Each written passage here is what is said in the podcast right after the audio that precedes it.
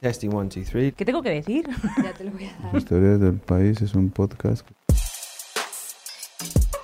Las historias del país. Historias del país. Las historias del país Es es, un, un podcast, podcast. que se graba dentro de la redacción del periódico. Which is recorded inside the newsroom. Dentro de la redacción del periódico. Podéis escucharlo en nuestra web Pueden escuchar este episodio o alguno de los anteriores en la web del país. elpaís.com. elpaís.com, elpaís.com o suscribirte al canal en tu aplicación de podcast favorita. Apple Podcast o en Podcast de Google. or you can subscribe to the channel on your favorite O suscribirte al canal en tu aplicación de podcast favorita.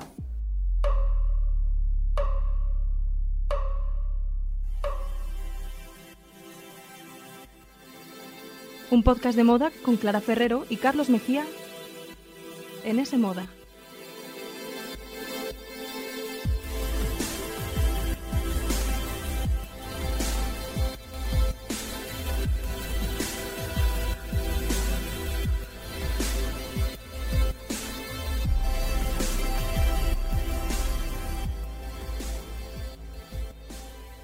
Hola, ¿qué tal? Bienvenidos a un podcast de moda. El podcast que escuchas mientras haces cosas importantes o no, tú sabrás, aquí te queremos igual.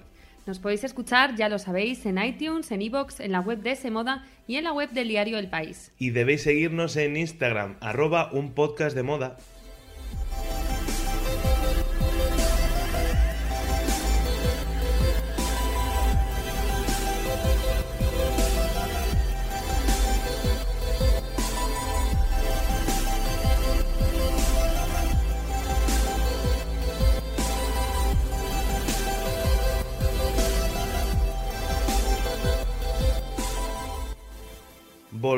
Con un programa que la verdad nos habéis pedido mucho a través de las redes sociales, pero que con los Oscar hemos tenido que aplazar. Pero también te digo, yo creo que ahora es el mejor momento porque acaba de celebrarse el primer desfile de Chanel, sin el que fuera su director creativo durante 30 años, Karl Lagerfeld.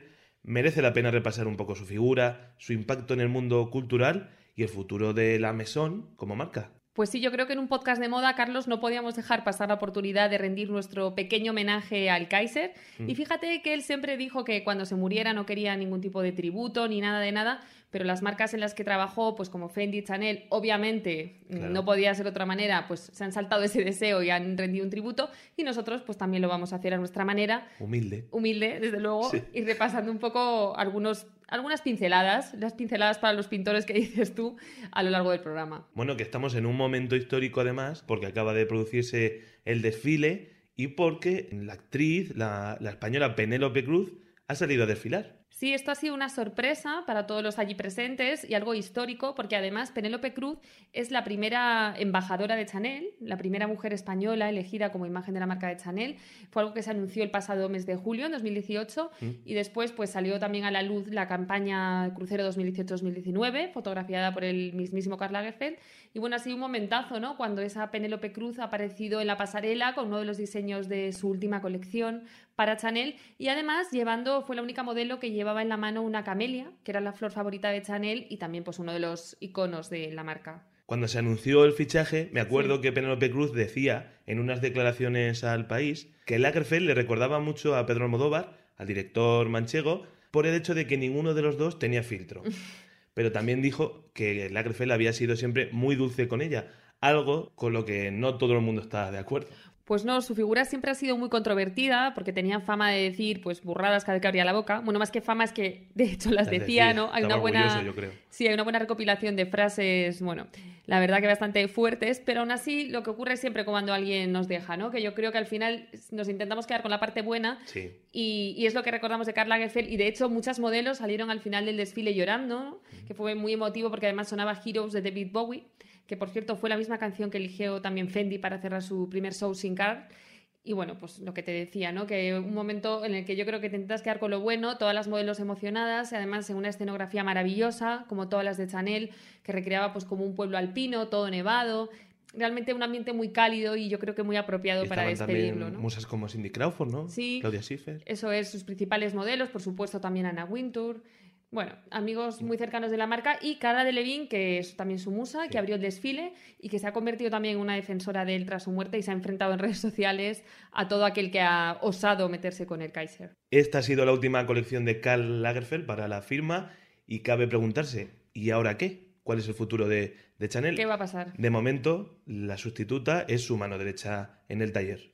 Sí, no sé si te acuerdas que ya en el pasado desfile de alta costura del mes de enero, en el que Carla Lagerfeld no salió a saludar, salió una mujer que en ese momento era anónima pues para casi todo el mundo, que es Virginie Viard, que era, bueno, pues como su mano derecha, lo ha sido durante estos 30 años, y empezaron las especulaciones eh, cuando ella salió a saludar, pues lo primero sobre la salud del Kaiser y lo segundo sobre si ella sería la afortunada en sustituirle eh, al frente de Chanel y ya podemos decir que sí. De hecho, la marca lo anunció el mismo día del fallecimiento del diseñador. No quisieron hacerse esperar. ¿Pero tú te esperabas que la eligieran a ella?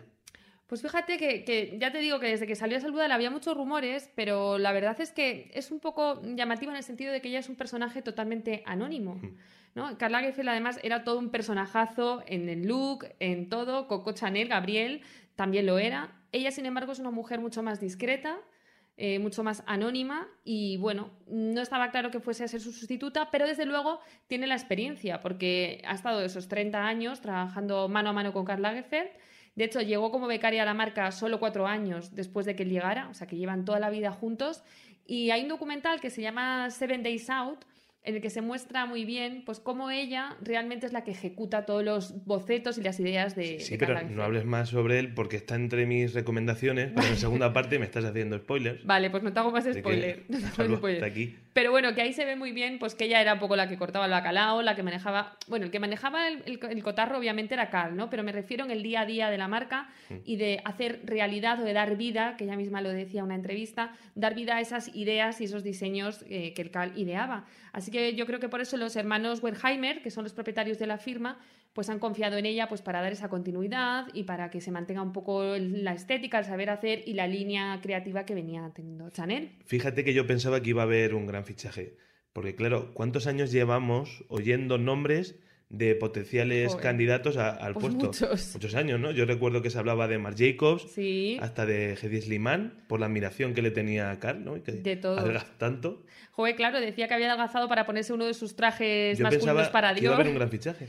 Sí, sí, bueno, se han manejado todo tipo de nombres, desde luego. También se habló de Aider Ackerman en su día, de Jacquemus, incluso hasta de Phoebe Philo cuando dejó Celine, pues se decía que igual también podía acabar ahí. Pero ha ocurrido un poco lo que pasó en Gucci, que acabaron fichando pues a una persona de la casa, en este, en ese caso, en el caso de Gucci fue Alessandro Michele, y ahora ha ocurrido lo mismo con, con Virgin Viard, que era una persona, pues, como decíamos, totalmente anónima, pero desde luego que sabe muy bien lo que se mueve dentro de Chanel.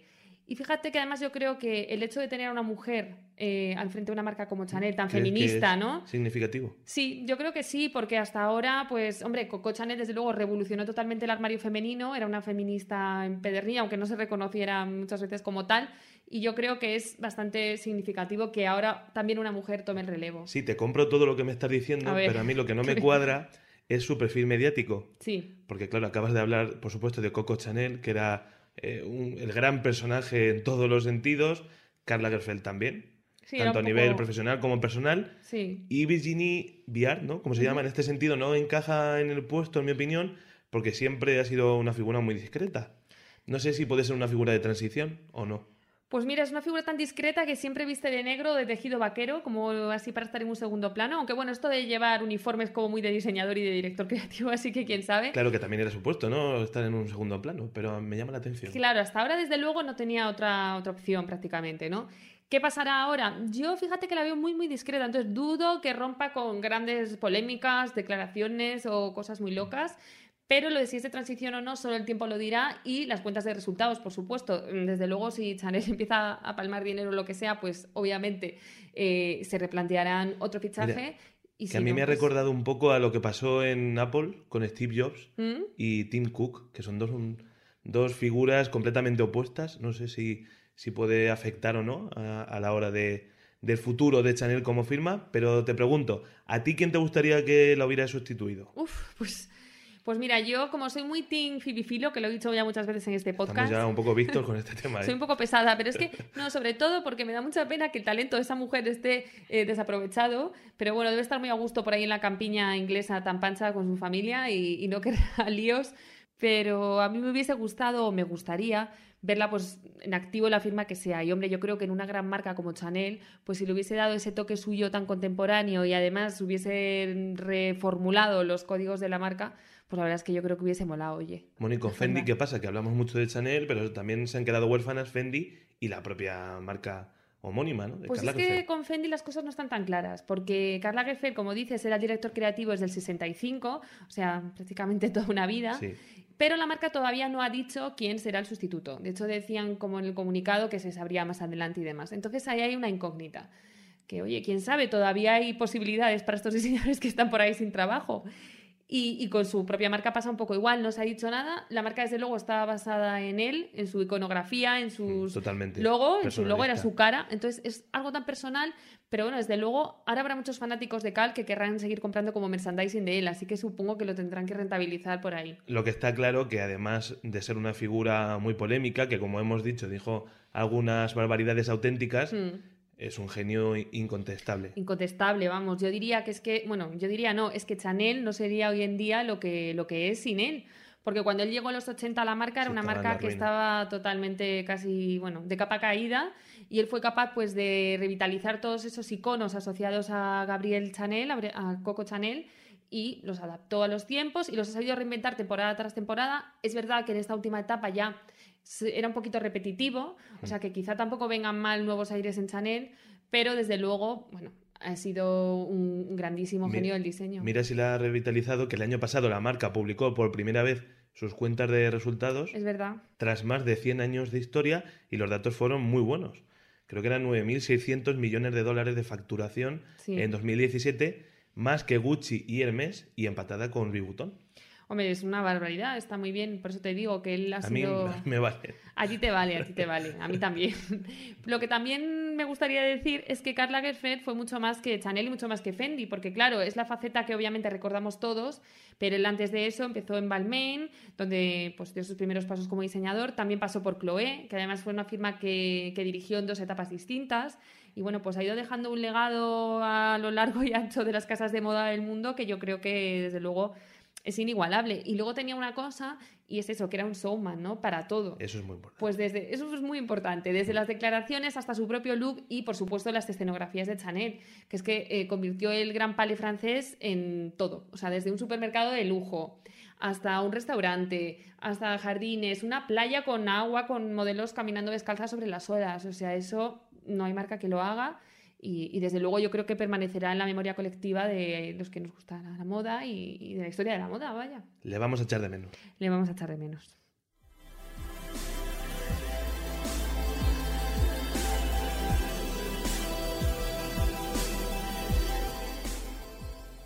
Síguenos en Instagram, arroba un podcast de moda.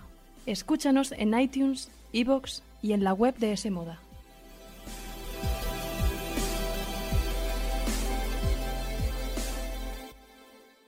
Pues ahora que ya hemos debatido un poco sobre el estado de la cuestión moda, llega tu turno, Carlos, para repasar un poco su influencia pues, en el mundo del cine, que por supuesto es evidente, pero que además va más allá de vestir actrices para la alfombra roja, ¿no? ¿O qué? Sí, porque, claro, todo el mundo dirá, vaya, la influencia en el mundo del cine y de la cultura de Karl Lagerfeld. Qué novedad, ¿no? Claro. Pero quiero ir más allá de la alfombra roja y de su evidente proyección en todos los diseñadores de vestuario del mundo. Que por cierto, mira, me estoy acordando que los pasados premios del gremio de diseñadores de Hollywood, todos los galardonados se lo dedicaron al Kaiser, eh, Hombre. sus premios. Que mira, No podía ser de otro modo. Así que quiero indagar más en su relación con el cine porque vale que le haya sido uno de los mejores diseñadores de la historia, un genio, como hemos dicho, pero mira, yo creo que en el fondo lo que Lagerfeld quería era ser director de cine. Y ahí lo dejo. Exclusiva de Carlos. Yo creo Sí. que nos hemos perdido algo. ¿Qué pasa? Sí, ¿Que lo conocías y nunca lo has confesado? No, no, no ¿O he tenido el gusto, pero estoy convencido porque está claro que él era un gran fotógrafo, ya hemos comentado, ¿no? Que inmortalizaba en muchas ocasiones sus propias colecciones y hasta las de la competencia. Por ejemplo, acuérdate de cuando fotografió a Robert Pattinson para Mm. Dior, para Dior Hombre, pero también mm, le gustaba ponerse detrás de la cámara de cine, sobre todo para hacer cortos. Sí, Fashion, Fashion Films. Films, que Sí, le diríamos ahora, para Chanel.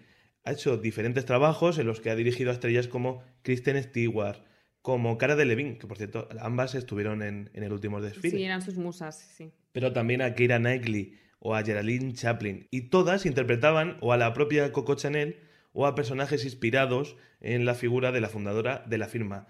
Estos cortometrajes están en YouTube y todos presumen de tener pues una puesta en escena, una elegancia, una banda sonora, un ritmo y ese tono romántico ADN característico, de- sí, también de sus diseños. Yo creo que se podrían re- recopilar todos y podríamos publicar un largometraje, no sé qué te parece, porque además temáticamente funcionan muy bien juntos. Oye, Carlos, pues si te dan los derechos, eh, te veo ya súper a tope. O sea, nada, pues descárgatelos y empieza ya Y más si no me los dan, yo aquí les dejo la idea, porque Claro. tendríamos una hora y media más o menos de... No, Sería pues, como un largometraje, sería muy interesante. Yo me lo tragaría, desde luego. Hay que decir que Karl Lagerfeld también ha sido diseñador de vestuario en varias películas de la década de los 70, sobre Mm. todo, dirigidas algunas de ellas por su amigo personal, el cineasta francés Claude Chabrol, y que también lo hemos visto en pequeños cameos en filmes como El juego de los idiotas o Zulander, Es verdad. esta parodia del mundo de la moda protagonizada por, por Ben Stiller. Yo también me quedo, creo que son inolvidables, sus aportaciones al vestuario de Tacones Lejanos, Sí. de Pedro Almodóvar, con ese personaje, ¿te acuerdas? De Victoria Abril, adicto a la moda. Sí, y a Penélope Cruz, que antes hablábamos de ella y que era una de sus últimas musas, y también la vistió en la película de Los Abrazos Sí, Rotos de. Almodóvar también, Eso es. sí. Pero no solo Penélope, hay otras muchas grandes actrices de la historia del cine que han trabajado con él, que han sido sus embajadoras. Y, por ejemplo, yo tengo nombres como Catherine Deneuve, como Tilda Swinton, como Diane Kruger, que por cierto, aquí hay una anécdota interesante, que es que la, la actriz, eh, cuando se enteró de la muerte de Karl Lagerfeld, publicó en Instagram que ella había acudido a París justo ese día para presentarle a su hija de cinco meses. Ostras, Y pues se había no enterado de la muerte, se había enterado de la muerte cuando llegaba a París O para, sea, ella estaba allí, ya estaba en para París. sí, sí, para presentarle a su hija. Joder. Creo que habían quedado pena, eh, un par de días después y se No enteró. llegó a tiempo. Pero bueno, o las intérpretes ya mencionadas eh, de los cortos, Kristen Stewart, Keira Knightley, y atención que las nuevas generaciones tenía también una especial relación con Lily Rose Depp, Sí, la hija de, de Johnny Depp y de otra de sus musas, la cantante Vanessa Paradis. sí, él siempre además iba buscando nuevas musas, también Kaya Gerber, que en este caso no tiene nada que ver con el cine, pero siempre iba... Lo tendrá, seguro que se el Seguro, seguro, seguro. Hmm.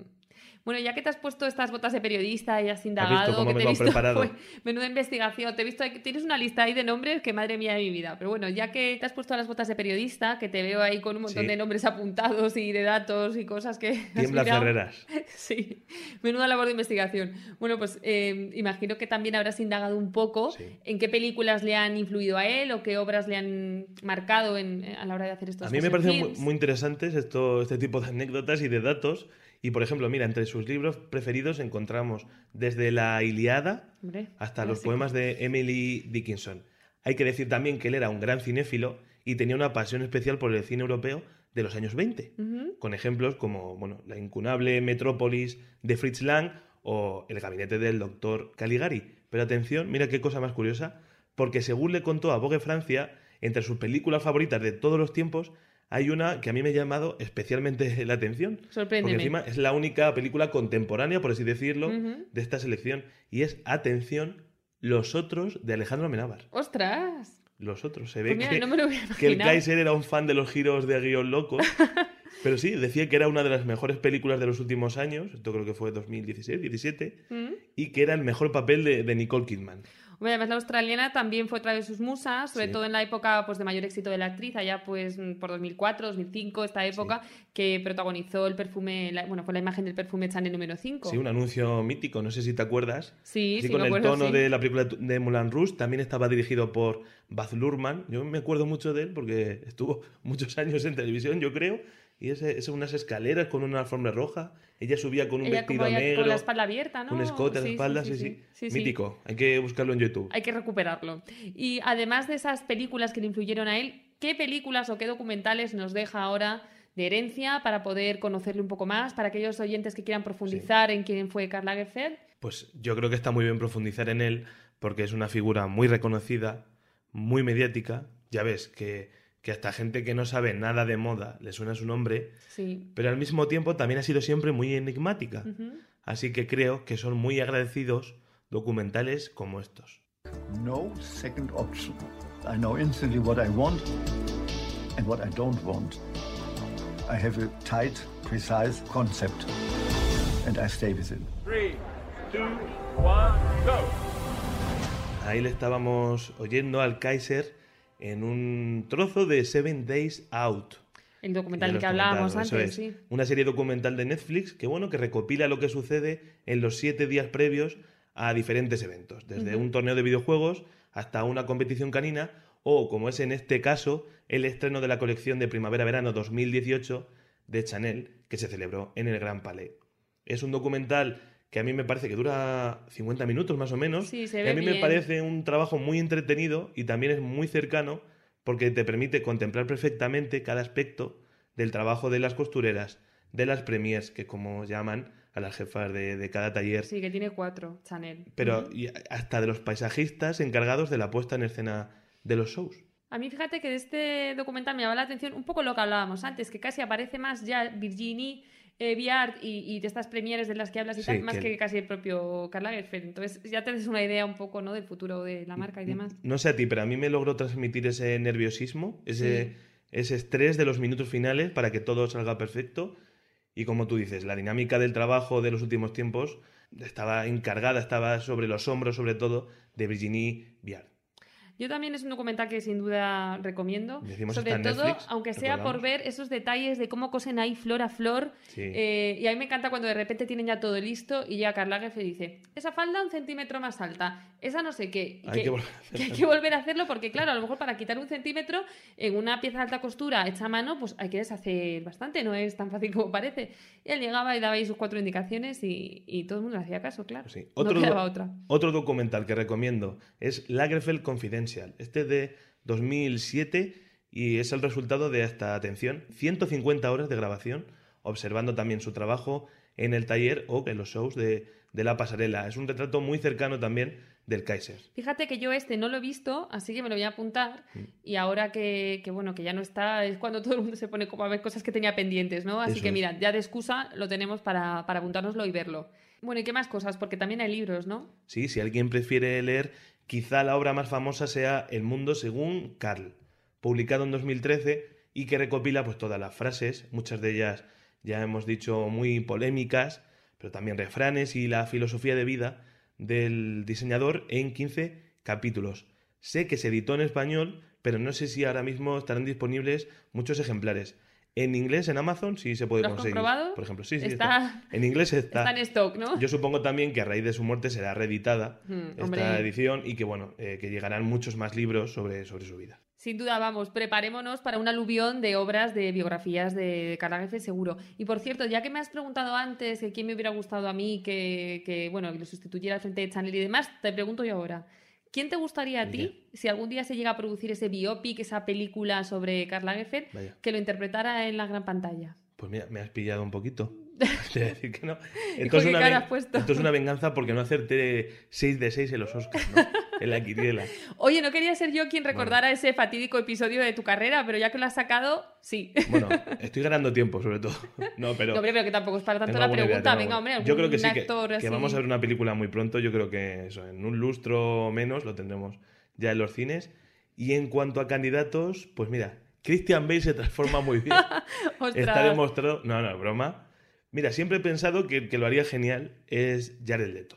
Oye, pues mira, pues sí. Jared Leto, Sí, que a mí no me ser. vuelve loco, pero Sí. eh, no sé si te acuerdas que tuvo una época con el pelo blanco, Sí, sí. que se decoloró el pelo, que era clavado a Karl Lagerfeld, y encima tiene ese aura como de autor, de genio, pero también un poco elevado, ¿no? Como si flotara, Sí. un poco inaccesible. Habría que ver Yo creo que lo podría también abordar. en qué etapa de su vida lo interpreta, porque lo de joven también tendría que engordar, de mayor, Bueno, bueno, sería Leto complicado, engordó pero muchísimos sí, kilos sí, para hacer del asesino de Lennon. Es verdad. Pues mira, igual tiene que volver a darse a, la- a los ¿Qué te carbohidratos. parece, Jared Leto? ¿Estás de acuerdo? Venga, sí, compro, compro Jared Leto. Pues nada, ya Habrá que ver, ¿no? Habrá que esperar si Jared Leto interpreta a Karl Lagerfeld o no. También qué pasa dentro de la firma, cómo es ese nuevo reinado de la directora creativa. Está todo muy reciente, ¿no? Carla Gefel acaba de fallecer hace unos días, así que Bueno, veremos. De momento nosotros ya les hemos dado dos ideas, así como de gratis, que recopilen todos los fashion films y que Jared Leto tiene que ser el protagonista. ¿Es verdad? No está mal por un programa. No está nada mal que le hemos hecho el casting y todo. Hombre. Bueno, pues si, algún día llega a serlo, que nos den las gracias. Y tú luego si lo nominan a los Oscars no me falles el galardón, por Lo, Dios. lo que está claro que si lo nominan, lo vamos a contar aquí. Si llegamos, que, que se den prisa, por si acaso. Que siempre que llegaremos. Bueno, muchas gracias por escucharnos. Hasta luego. S Moda, tu revista de tendencias, el tercer sábado de cada mes, gratis, con el país.